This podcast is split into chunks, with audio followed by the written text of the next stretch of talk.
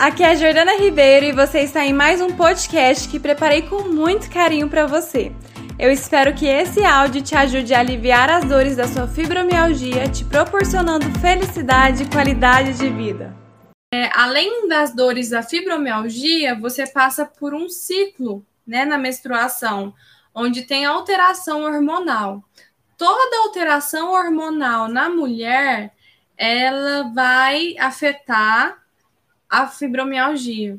Então, você precisa estar bem atenta a, aos momentos que isso vão te, te acontecendo. A ideia é que, além de você olhar para aquilo que está te causando as dores da fibromialgia, estresse, falta de flexibilidade na vida, né? Às vezes é uma mulher muito rígida, muito perfeccionista.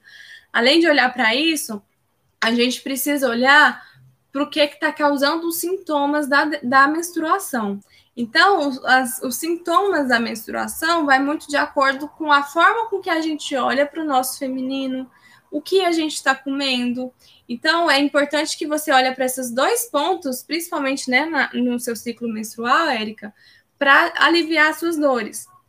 Porque é comum é, as mulheres que estão menstruando ter mais dor na, com a fibromialgia, porque aí junta as dores. E aí é importante também você diferenciar o que é a dor da fibromialgia e o que é a dor da menstruação. No Fibromulheres, eu, eu falo bastante isso para as alunas sobre questão de dor, né? Às vezes nem tudo é dor da fibromialgia, pode ser que você esteja com outros tipos de dores, do exercício físico, né? Da própria menstruação.